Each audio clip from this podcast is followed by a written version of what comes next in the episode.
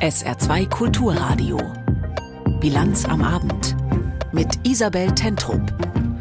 Guten Abend. Das Bundeskabinett verabschiedet ein Klimaschutzprogramm. Ob die Klimaziele damit erreicht werden können, daran gibt es aber große Zweifel.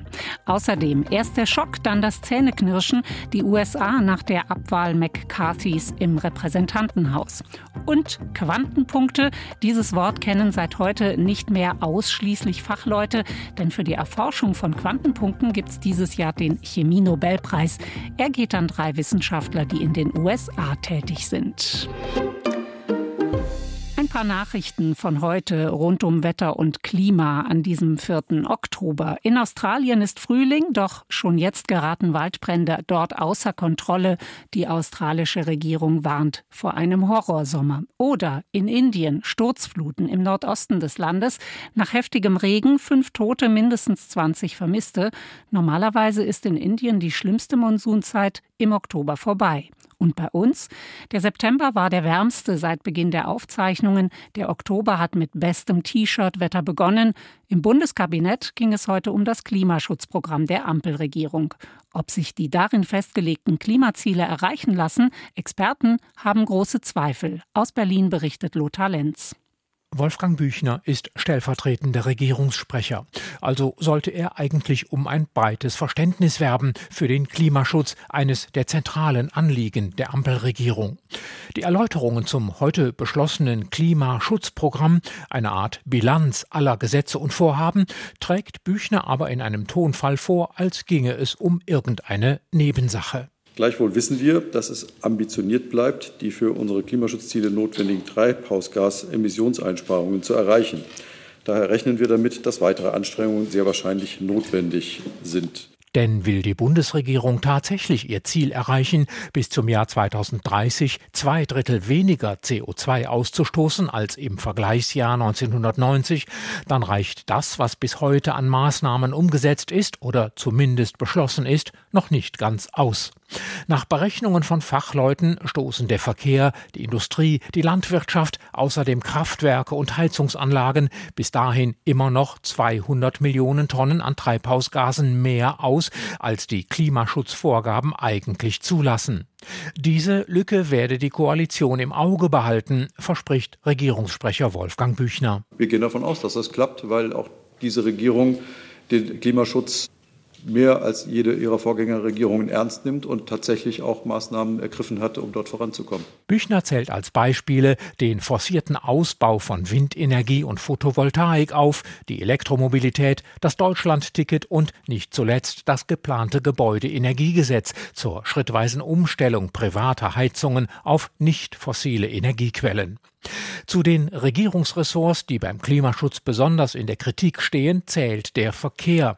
Bastian Pauli, Sprecher des Bundesverkehrsministeriums, stellt sich diesem Eindruck entgegen. Der Bund habe mit dem Deutschland-Ticket eine Million neue Bahnkunden dazugewonnen, sagt Pauli, und stecke nun Milliarden in die Sanierung der Schiene. Klar ist natürlich auch, die Maßnahmen, die wir jetzt auf den Weg gebracht haben, die wirken nicht von heute auf morgen.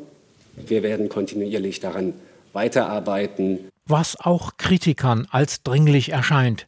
Die sogenannte Klimaallianz zum Beispiel, ein Bündnis aus rund 150 deutschen Vereinen und Verbänden aus Kirchen und Kultur, Gesundheits- und Verbraucherschutz, forderte Bundesverkehrsminister Volker Wissing auf, sich für ein generelles Tempolimit auf Autobahnen einzusetzen.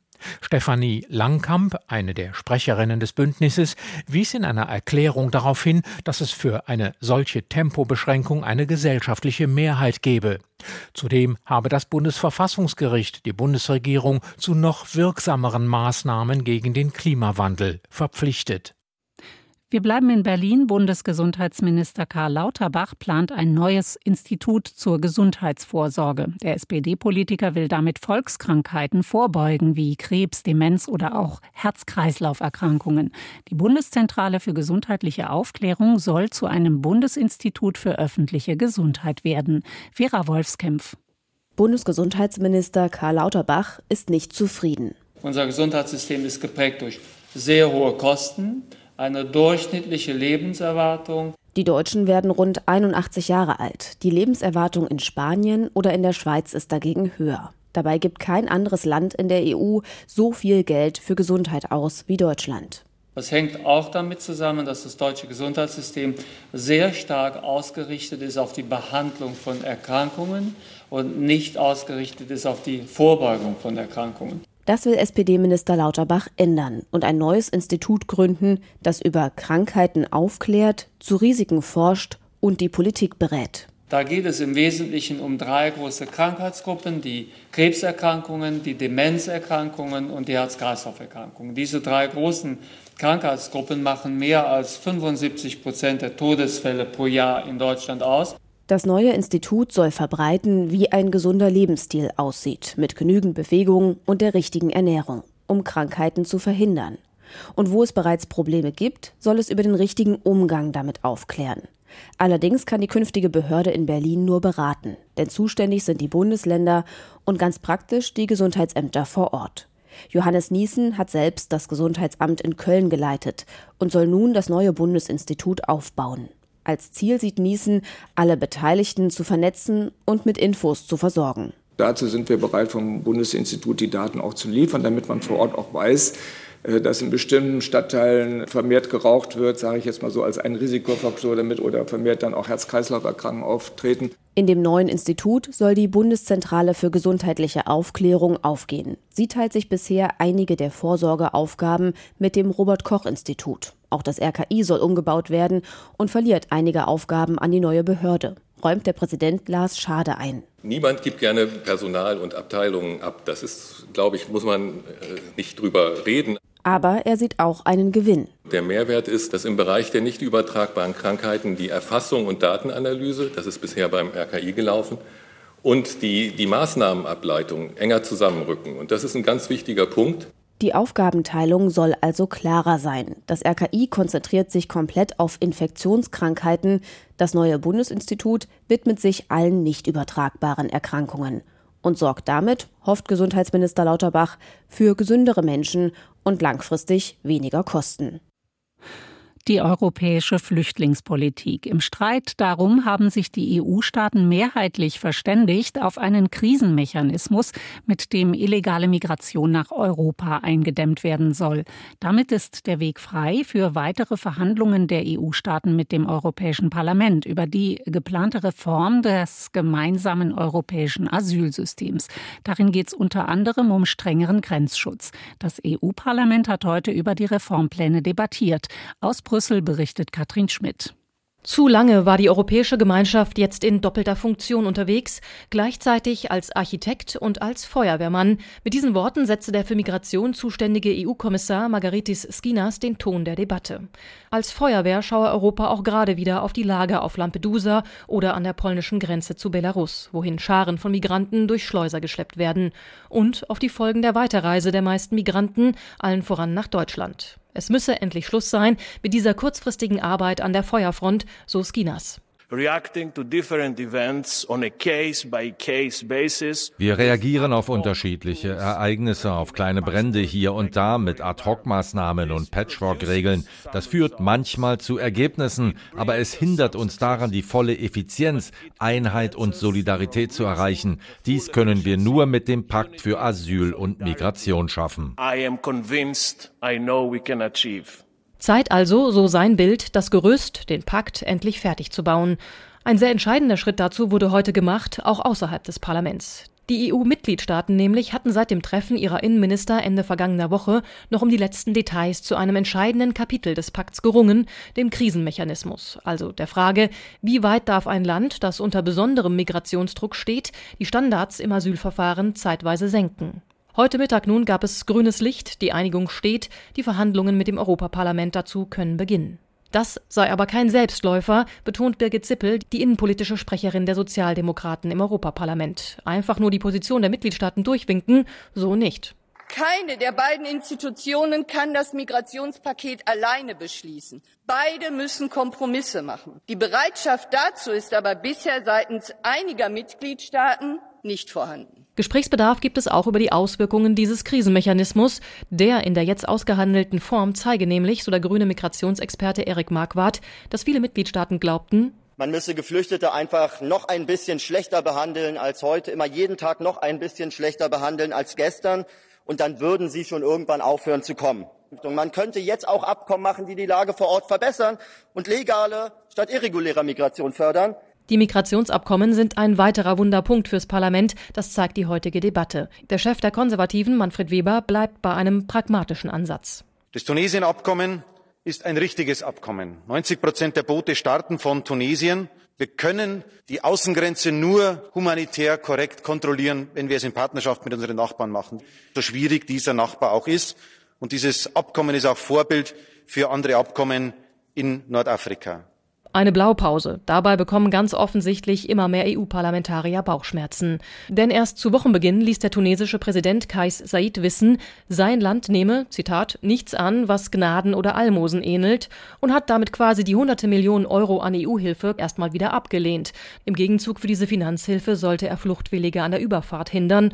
Fortgang nun ungewiss. Der Vizevorsitzende der sozialdemokratischen Fraktion Petro Marques. Die Herausforderung der Migration auslagern zu wollen, wird zum Desaster, gerade wenn man glaubt, hunderte Millionen für autoritäre Herrscher wären der Trick. Wir müssen auch die vielen anderen Aspekte der Migration adressieren. Damit spricht er an, was vielen Abgeordneten am Pakt bisher nicht reicht. Nämlich die Erkenntnis, dass beide Seiten der Medaille abgedeckt werden müssten. Deutlich mehr Maßnahmen zur Abschreckung müssten Hand in Hand gehen mit mehr Lösungen für innereuropäische Solidarität, wenn es also um die Aufnahme von Geflüchteten geht. Etwa die mehr als 600.000 Menschen, die allein in diesem Jahr in Europa Asylverfahren durchlaufen und damit für die legale Einwanderung nach Europa stehen. Soweit Katrin Brandt aus Brüssel. Das US-Repräsentantenhaus hat sich sozusagen selbst lahmgelegt. Und jetzt, wie es in Washington nach der Absetzung von Kevin McCarthy als Speaker weitergehen könnte, darum geht's gleich in der Bilanz am Abend. Zunächst aber Nachrichten des Tages mit Lea Kielnecker. Die Suche nach dem vermissten fünfjährigen Mattes in Saarbrücken dauert weiter an. Am Nachmittag hatten Polizei und DLRG einen Abschnitt der Saar auf Höhe des Staatstheaters gesperrt und genauer untersucht, ohne dass der Junge gefunden wurde. Mattes war am Montagabend vom Spielplatz unterhalb des Theaters verschwunden. Das Saarland will im ersten Halbjahr 2024 eine Fachstelle für Barrierefreiheit schaffen. Sozialminister Jung sagte, die Stelle solle die öffentliche Hand bei dem Thema beraten. 500.000 Euro seien pro Jahr dafür vorgesehen. Gebraucht würden Kompetenzen in den Bereichen Bauen, Jura und Weiterbildung. Bislang wurden von den rund 5000 öffentlichen Gebäuden im Saarland erst 200 auf Barrierefreiheit überprüft. Jung sagte dazu, er könne die Kritik an der langsamen Überprüfung verstehen. Ein Gericht in Moskau hat die russische Journalistin Marina Ovsjannikova in Abwesenheit zu achteinhalb Jahren Haft verurteilt. Die ehemalige TV-Moderatorin hatte internationale Bekanntheit erlangt, als sie wenige Tage nach Beginn des russischen Krieges gegen die Ukraine im russischen Staatsfernsehen vor laufenden Kameras ein Plakat gezeigt hatte, auf dem sie die russische Propaganda anprangerte und ein Ende des Krieges forderte. Im Juli 2022 protestierte sie in Moskau erneut mit einem Transparent, auf dem unter anderem Putin ist ein Mörder zu lesen war.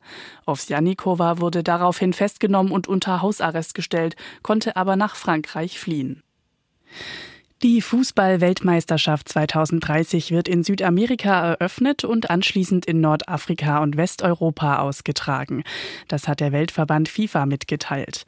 Damit wird die WM erstmals auf drei Kontinenten gespielt.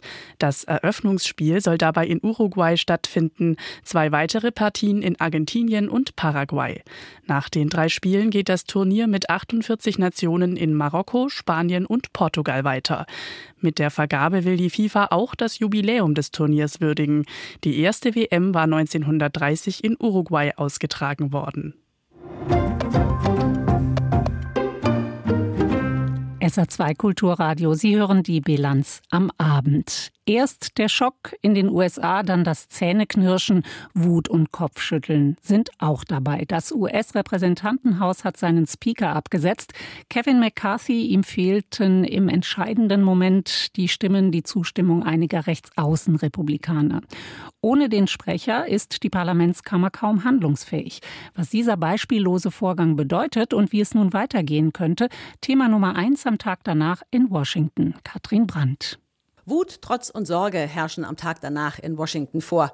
Zum ersten Mal in der Geschichte der USA hat das Abgeordnetenhaus keinen Vorsitzenden, nachdem acht Abgeordnete der Republikaner gestern dafür gestimmt haben, Kevin McCarthy abzusetzen. Newt Gingrich, ein konservativer Vordenker, forderte, den Anführer des Aufstandes aus der Partei auszuschließen. Matt Gates sei ein Antirepublikaner, der die konservative Bewegung aktiv zerstöre, so kommentierte Gingrich in der Washington Post. So weit gingen andere nicht, aber die acht müssten dafür zur Verantwortung gezogen werden, dass sie ihre eigenen Interessen über die des Landes gestellt hätten, meinte etwa Mike Lawler, ein Republikaner aus New York. In my personal opinion, they need to lose their committee assignments. Uh, and there needs to be consideration as to whether or not they're even part of the conference. Er persönlich finde, die acht müssten ihre Plätze in Ausschüssen verlieren und es müsse gefragt werden, ob sie überhaupt noch Mitglieder der Fraktion sein sollten, sagte Lawler bei CNN. Die acht Abweichler stammen überwiegend aus dem ultrarechten Lager der Fraktion, das schon vor neun Monaten den neuen Vorsitzenden zu 15 Wahlgängen gezwungen hatte. Sie handelten unter anderem mit ihm aus, dass Joe Bidens Regierung gezwungen werden soll, deutlich weniger Geld auszugeben. Eine Forderung, die McCarthy ihrer Meinung nach nicht erfüllt hat. Außerdem verabschiedete McCarthy am Samstag mit Hilfe der Demokraten einen Übergangshaushalt, um einen Stillstand der Regierung abzuwenden. Das brachte offenbar das Fass zum Überlaufen. Auch Byron Donalds, Abgeordneter aus Florida, war mit der Arbeit seines Vorsitzenden nicht zufrieden. Aber But at the end of the day, we should have finished our work. And right now, there's no ability to do anything on the House floor. Wir hätten am Ende unsere Arbeit fertigstellen sollen und jetzt können wir im Plenarsaal überhaupt nichts mehr machen, sagte Donalds bei Fox News. Der Kongress muss bis Mitte November einen längst überfälligen Haushalt für die Regierung bewilligen. Strittig ist unter anderem die Ukraine-Hilfe der USA. Joe Biden hatte bereits beim Kongress weitere 24 Milliarden Dollar beantragt. Das liegt nun auf Eis. Und die bereits bewilligten Mittel gehen in absehbarer Zeit zu Ende. Wir können noch ein paar Monate durchhalten, aber wie es mit den Ukraine-Hilfen weitergeht, hängt sehr stark davon ab, wer nächster Vorsitzender wird sagte Mark Esper, der frühere Verteidigungsminister von Donald Trump bei CNN. Kevin McCarthy hat ausgeschlossen, noch einmal anzutreten. Über andere wird spekuliert. Ein Name ist bereits ins Spiel gebracht worden, der des früheren Präsidenten Donald Trump. Das ginge, denn der Vorsitzende des Abgeordnetenhauses muss nicht aus den Reihen der gewählten Mitglieder kommen. Trump hat sich aber bisher nicht dazu geäußert. Die Demokraten fühlen sich nicht für das Chaos verantwortlich. Das hätten die Republikaner untereinander angerichtet und müssten es deshalb wieder in Ordnung bringen. Außerdem From day one under McCarthy it's been chaos, division, dysfunction and no results, no delivery. Vom ersten Tag an habe es unter McCarthy Chaos, Spaltung, Störung gegeben, aber kein Ergebnis, meinte Pat Ryan, Abgeordneter aus New York bei CNN. Die Demokraten sind im Abgeordnetenhaus in der Minderheit und haben gestern ebenfalls für die Abstimmung gestimmt, unter anderem, weil McCarthy ein Amtsenthebungsverfahren gegen Präsident Biden angeschoben hat. Eine Abstimmung über den Nachfolger wird frühestens nächste Woche erwartet. Die US-Politik im Chaos. Hören Sie dazu den Kommentar von Ralf Borchardt, Korrespondent im ARD-Studio Washington. Die USA stecken in einer handfesten Regierungskrise. Die zentrale Figur im Kongress fehlt jetzt. Mitten in der Legislaturperiode haben Radikale aus der eigenen Partei den Speaker gestürzt. Das gab es noch nie. Die Republikaner sind gespalten. Es gibt längst zwei republikanische Parteien. Auf der einen Seite die Radikalen, wie den Antreiber der Revolte, Matt Gates, auf der anderen Seite die Moderaten, die weiter zu Kompromissen bereit sind, wie es im politischen System der USA guter Brauch ist. Die USA bieten ein trauriges Gesamtbild. Joe Biden wirkt derzeit noch müder und älter als zuvor. Donald Trump sitzt meist als Angeklagter im Gerichtssaal und die zentrale Figur im Parlament, der Speaker, ist nicht vorhanden. Doch Spott oder Häme wären völlig fehl am Platz. Es ist todernst, gerade zu Zeiten des Ukraine-Kriegs. Die USA bleiben die indispensable nation, wie es Ex-Außenministerin Madeleine Albright einst formulierte, die unverzichtbare Nation. Gerade für Deutschland. Waffen- und Finanzhilfe für die Ukraine unverzichtbar. Der US-Atomwaffenschirm als letzte Rückversicherung gegen einen aggressiven Wladimir Putin ebenso. Die USA haben schon manche Krise überwunden. Am besten wären neue Gesichter. Joe Biden könnte kurz vor der nächsten Präsidentschaftswahl doch noch Platz für jemand Jüngeren machen. Die Republikaner könnten den Mut haben, sich endlich gegen Donald Trump zu wenden, sich auf einen Alternativkandidaten für ihre Präsidentschaftskandidatur zu einigen. Realistisch? Leider nicht. Besser wäre es. Das war die Meinung von Ralf Borchert, Korrespondent im ARD-Studio in Washington. Und wir schauen nach Großbritannien. Die britischen Konservativen, die Tories, haben allen Grund zur Sorge. In allen Umfragen liegen die Tories deutlich hinter der sozialdemokratischen Labour-Partei. Damit droht ihnen bei der nächsten Wahl, die voraussichtlich 2024 stattfindet, eine ziemliche Pleite. Und Rishi Sunak wäre seinen Job als britischer Premierminister los. Beim Parteitag der Konservativen in Manchester laufen sich seine Konkurrentinnen schon warm. Dort gab es für Sunak zunächst mal familiäre Unterstützung. In einem Überraschungsauftritt auf dem Parteitag lobte Sunaks Ehefrau die charakterlichen Vorzüge ihres Mannes. Wie der Premierminister selbst ankam mit seiner Parteitagsrede, das berichtet Gabi Biesinger. Tagelang war der Parteitag überschattet von der Frage, ob Premierminister Rishi Sunak den nördlichen Teil des Schnellbahnprojekts HS2 ausgerechnet bis zum Konferenzort Manchester wegen ausufernder Kosten kippen würde. Zu Gerüchten um das milliardenschwere Jahrhundertprojekt erklärte Sunak noch gestern, er werde sich durch Fragen von Fernsehsendern nicht zu einer voreiligen Entscheidung drängen lassen. Es gehe schließlich darum abzuwägen, was gut sei fürs Land. I'm not going to be forced into a premature decision because it's good for someone's uh, TV program. What I want to do is make the right decision for the country. Da die Entscheidung wohl kaum spontan in der Nacht fiel, wollte der Premierminister sich einfach seine Dramaturgie nicht vermasseln lassen. Die umstrittene Entscheidung in seiner Parteitagsrede zu verkünden. And so I am cancelling the rest of the HS2 project. And in its place denn nur so konnte er sicher sein, das Narrativ gleich ins Positive zu wenden. Man werde jeden gesparten Penny in Straßen, Busse und regionale Bahnen investieren. Das werde den Menschen im Norden im Alltag viel mehr helfen als eine Schnellbahn, erklärte er unter dem Jubel der Delegierten. Begonnen hatte Sunak seine Rede mit der Ankündigung, er werde dem Land endlich den politischen Wandel bringen, den Politiker in den vergangenen 30 Jahren nicht hinbekommen hätten. Als Sohn einer Apothekerin knüpfte er an Ex-Premierministerin Margaret Thatcher an, die immer auf ihre Herkunft als Krämerstochter gepocht hatte. This Conservative Party, the party of the grocer's daughter and the pharmacist's son, will always be the party of small business. Die Konservativen werden sich immer für Kleinbetriebe einsetzen. Sunaks Rede enthielt darüber hinaus ein wahres Füllhorn weiterer politischer Ankündigungen. Der desolate Gesundheitsdienst NHS soll reformiert und durch mehr Personal und langfristige Planungen stabilisiert werden. Sunak will das Rauchen abschaffen und Krebsfälle verhindern. Wer heute 14 Jahre alt ist, soll nie legal eine Zigarette kaufen können. Schulabschlüsse sollen vereinheitlicht werden, es soll weniger studiert und mehr auf Ausbildungsberufe gesetzt werden. Mit Blick auf den Brexit verkündete Sunak, dass nach dem Austritt aus dem EU-Binnenmarkt das Wirtschaftswachstum im Land größer gewesen sei als in Frankreich und Deutschland. Since leaving the single market, we've grown faster than France and Germany, not despite Brexit, because of Brexit. Nicht trotz, sondern wegen des Brexits. Immer wieder griff Sunak auch Oppositionsführer Keir Starmer von der Labour Party an. Dessen Partei liegt bei Wahlumfragen deutlich in Führung. Starmer könne nicht aufhören, über den Brexit zu lamentieren, so Sunak. While we're busy thinking about the future of the United Kingdom, Keir Starmer's just banging on about Europe. Man weiß nicht, was er vorhat. Klar ist nur, man wird nicht bekommen, was er verspricht. You just cannot know what you're going to get with him. The only thing that is certain is that it won't be what he's promising you.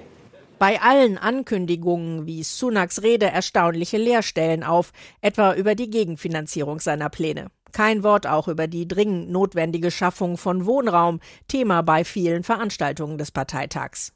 Henry Hill, Chef beim konservativen Blog Conservative Home, zeigte sich enttäuscht. Das hier ist keine neue Politik, sondern bloß eine Reihe von Ankündigungen.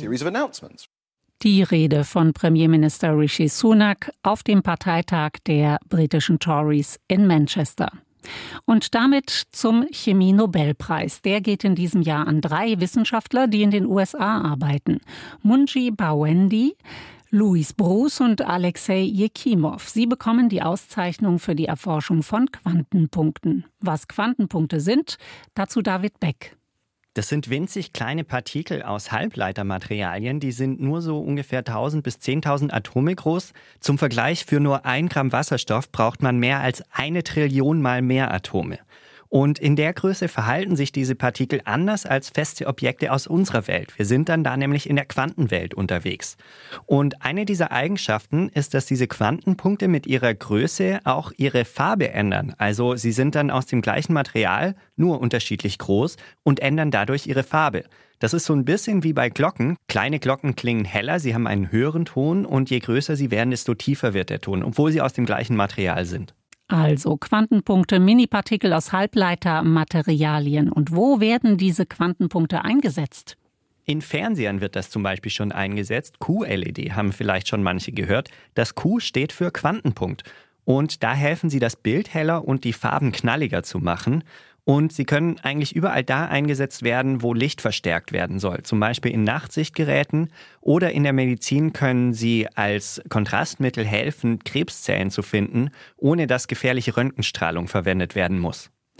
Der Nobelpreis für Chemie. In diesem Jahr geht er an Munji Bawendi, Louis Bruce und Alexei Jekimov für die Erforschung von Quantenpunkten. Also etwas Hochkompliziertes. Und das ist die Menschheit imstande zu erforschen. Woran wir jedoch ganz offenkundig scheitern, ein wirklich nachhaltiges, alltagstaugliches Mittel gegen Bettwanzen. Die kleinen Tierchen jedenfalls piesacken die Menschheit bis heute, mal mehr, mal weniger ungestört. Zurzeit sorgen Bettwanzen in Frankreich für viel Aufregung. Aber herrscht bei unseren Nachbarn wirklich das große Krabbeln? Mit dieser Frage beschäftigt sich mittlerweile sogar die Regierung in Paris. SR-Korrespondentin Caroline Diller. Bettwanzen sind gerade mal so groß wie ein Apfelkern, aber in Frankreich gerade ein Riesenthema. Die kleinen Insekten sollen unter anderem Kinos, Züge und die Pariser Metro befallen haben. Laut dem Berufsverband der Kammerjäger gab es zwischen Juni und August 65 Prozent mehr Einsätze gegen Bettwanzen als im gleichen Zeitraum des vergangenen Jahres. Insgesamt sei die Zahl der Einsätze seit 2020 kontinuierlich gestiegen, sagt der Verband, was aber zum Teil auch daran liegt, dass die Menschen inzwischen stärker sensibilisiert sind und Fälle häufiger melden. Zumindest was öffentliche Verkehrsmittel angeht, gebe es Entwarnung, sagte Verkehrsminister Clément Beaune am frühen Nachmittag. Euh, es gibt keinen Anstieg der Bettwanzenfälle in den öffentlichen Verkehrsmitteln. Alle Verdachtsfälle, die gemeldet werden, werden auch geprüft und das Ergebnis veröffentlicht, so wie es die Pariser Verkehrsbetriebe und die Bahngesellschaft SNCF gemacht haben. Keiner der Fälle, die dort in den vergangenen Tagen gemeldet wurden, hat sich als wirklicher Bettwanzenbefall bestätigt bestätigt. Nach bisherigem Wissen übertragen Bettwanzen keine Krankheiten. Ihre Bisse können aber Hautausschlag und Juckreiz verursachen, ganz zu schweigen von der nervlichen Belastung, wenn die eigene Wohnung betroffen ist. Und in Frankreich sind die Insekten zum Politikum geworden. Mathilde Panot, Fraktionschefin der Linkspartei La France Insoumise, hielt am Dienstag eine regelrechte Wutrede im Parlament und dabei ein verschlossenes Glasfläschchen mit echten Bettwanzen in der Hand. Bettwanzen breiten sich in allen Bereichen des Alltags aus. Sie sind ein regelrechtes Martyrium für die Betroffenen. Sie bringen sie um den Schlaf, sorgen für ständige Angst und soziale Isolation. Wir fordern, dass Insektenbekämpfung eine kostenlose öffentliche Dienstleistung wird, mit der Gesundheit und Umwelt geschützt werden. Frau Premierministerin, muss erst ihr Regierungssitz von Bettwanzen befallen sein, bevor Sie endlich handeln? Faut-il attendre que Matignon soit infesté pour qu'enfin vous réagissiez? Regierungschefin Elisabeth Born reagierte in einem ähnlich scharfen Tonfall. Ein wenig Anstand, Frau Vorsitzende, wenn ich bitten darf. Bei diesem Thema dürften politische Gräben keine Rolle spielen. Also warum übertreiben Sie einmal mehr? Warum sagen Sie nicht, dass die Regierung Anfang 2022 einen Plan zur Bekämpfung von Bettwanzen auf den Weg gebracht hat? Damit haben wir erste Antworten auf das Problem geliefert. Dieser Plan setzt unter anderem auf mehr Informationen, damit Fälle schneller gemeldet werden. Aus Sicht von Kritikern geht er aber nicht weit genug.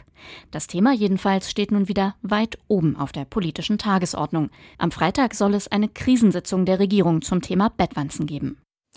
Uns bleibt das Wetter im Saarland. Im Verlauf der Nacht breiten sich häufig Nebel oder Hochnebel aus 8 bis 3 Grad. Morgen am Donnerstag nach Auflösung der Frühnebelfelder teilweise wolkig, teilweise sonnig, 15 bis 19 Grad. Das war die Bilanz am Abend mit Isabel Tentrup. Danke für Ihre Aufmerksamkeit.